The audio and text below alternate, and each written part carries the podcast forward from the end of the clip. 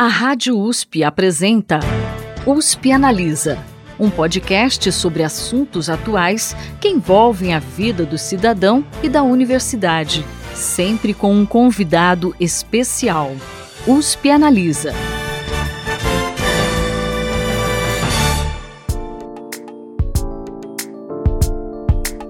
Olá, tudo bem? Eu sou a Thaís Cardoso, jornalista do Instituto de Estudos Avançados Polo Ribeirão Preto da USP e trago para você mais uma discussão bem bacana aqui no USP Analisa. A regulação da inteligência artificial, ou seja, a criação de leis e regras sobre o uso dessa tecnologia, tem sido discutida em vários países, inclusive aqui no Brasil. E esse debate não é recente, não. Os professores Cristina Godoy, da Faculdade de Direito de Ribeirão Preto da USP, e Evandro Ruiz, da Faculdade de Filosofia, Ciências e Letras de Ribeirão Preto da USP, fizeram uma análise para a gente sobre essa discussão no Brasil. Lembrando que eles também coordenam o grupo de estudos Direito e Tecnologia, o TecLó, do Instituto de Estudos Avançados Polo Ribeirão Preto da USP. Ouve só o que eles contaram. E pensando na legislação brasileira, vocês comentaram, né, esse projeto de lei que tramita desde 2020 e que cria o marco legal regulatório do uso da inteligência artificial no Brasil. Comentaram também esse projeto de lei 2338 de 2023, apresentado no Senado agora recentemente. Então eu queria que vocês fizessem uma análise desses projetos, pensando também nos desafios que o Brasil enfrenta para implementar essa regulação. E além disso, pensando nessa legislação anterior que a professora Cristina tinha citado, né, o Marco Civil da Internet e a Lei de Proteção de Dados, será que ferramentas como o ChatGPT estão adequadas a essa legislação anterior?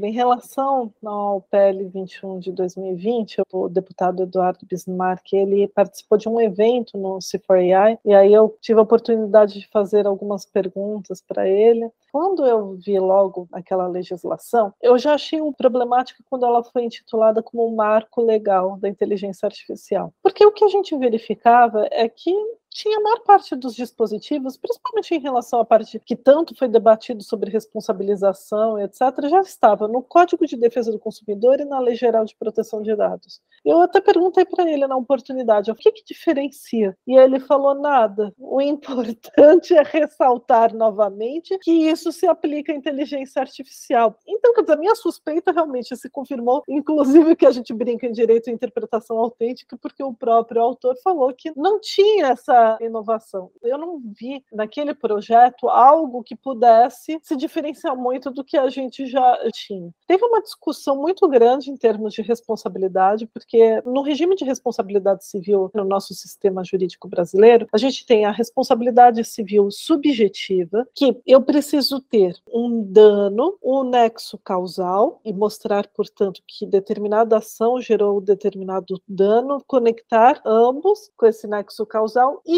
comprovar a culpa da pessoa. Ou seja, a pessoa precisa ter agido ao menos com culpa, ou seja, negligência, imprudência ou imperícia. E tem a responsabilidade objetiva, que é geralmente para situações, atividades de alto risco, que nem, por exemplo, atividades no campo nuclear, usinas nucleares, etc., que você só precisa ter o fato e o dano. Você não precisa comprovar a culpa. O regime geral no PL 21 era exatamente de responsabilidade civil subjetiva. Aí muitos falaram que que deveria ser objetiva, mas o Código de Defesa do Consumidor já previa a responsabilidade objetiva. E a maior parte dessas situações vão envolver o Código de Defesa do Consumidor.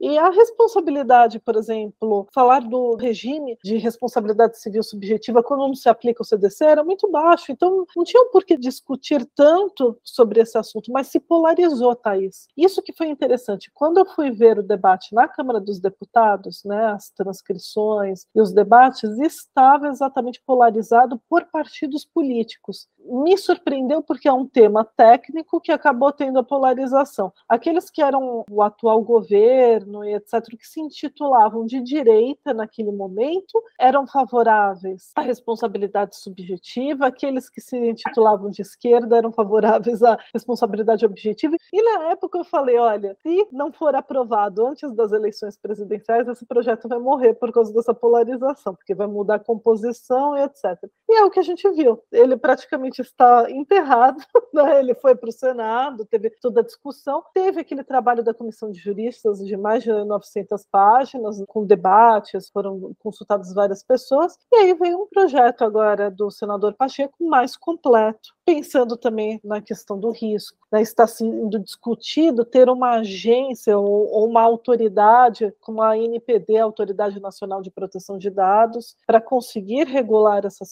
situações. Mas, no meu ponto de vista, ainda é muito maturo da nossa parte, porque a gente precisa compreender melhor as situações. Mas eu acho que a gente não pode chamar qualquer lei que vise regular a inteligência artificial de marco legal, porque não vai ser um marco legal. Vai ser um regime geral e depois a gente vai ter normas setoriais para regular determinadas atividades, situações, empregos, aplicações. Em relação ao que a gente já tem hoje, o chat GPT, por exemplo, em relação a LGPD, provavelmente ele não, não está adequado né, à Lei Geral de Proteção de Dados, assim como também não está adequado ao GDPR, né, o Regulamento Geral Europeu. Por quê? Primeiro, não tem a questão da transparência. Você não sabe como que foram coletados aqueles dados. Eles mesmos não se comprometem de terem coletado com livre e informado consentimento os dados. Eles simplesmente coletaram. Então, a gente não sabe dados de quem, se a pessoa tinha aceito ou não, se são dados que foram coletados em virtude de vazamentos que aconteceram. A gente não sabe a origem desses dados. Então, por isso que eu falo, possivelmente ela não está adequada, porque deve ter muitos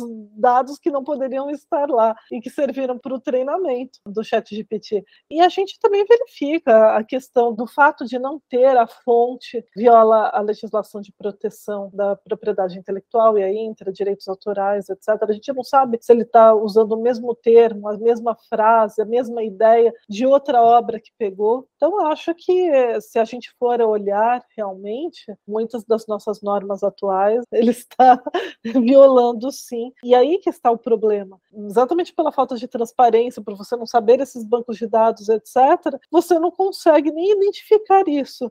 Um lado positivo desse modelo de linguagem que foi desenvolvido agora pelo laboratório lá em Portugal, o NLX, do Antônio Branco, os dados estão bem descritos na literatura, qual que é a proveniência dos dados, qual que é o modelo de transformação que eles usaram dos dados, então ele está bem descrito. Esse problema, o nosso modelo português não, não vai sofrer, né? Mas eu compactuo com a Cristina a respeito desses dois projetos, né? Tanto esse mais recente quanto mais antigo, assim, por serem, assim, bem baseados em princípios, mas princípios que já sabia, né? Não tinham essas palavras novas, atuais, inteligência artificial nesse contexto, né?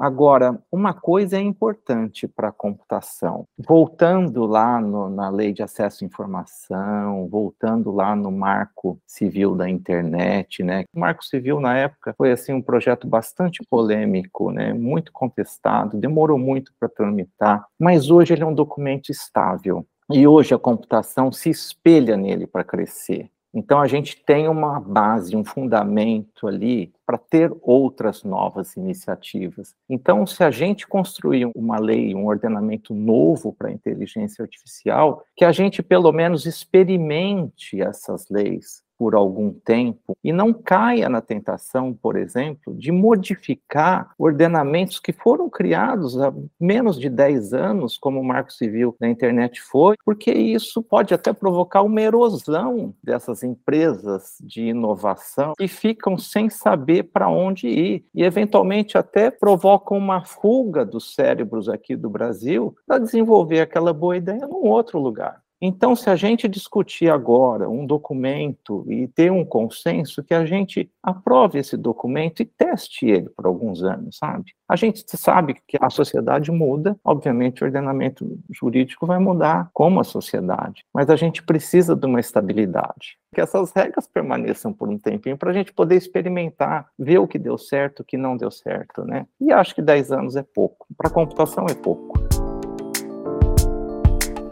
Bom, esse tema ainda vai gerar muitos debates e nós aqui do USP Analisa vamos acompanhar. Se você quiser ouvir o restante dessa entrevista, é só procurar pelo USP Analisa nos principais tocadores de podcast ou no canal do Instituto de Estudos Avançados Polo Ribeirão Preto da USP no YouTube.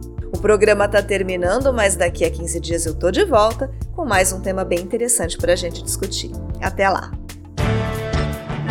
Você ouviu USP Analisa, um podcast da Rádio USP Ribeirão em parceria com o IEA, Instituto de Estudos Avançados, Polo Ribeirão Preto.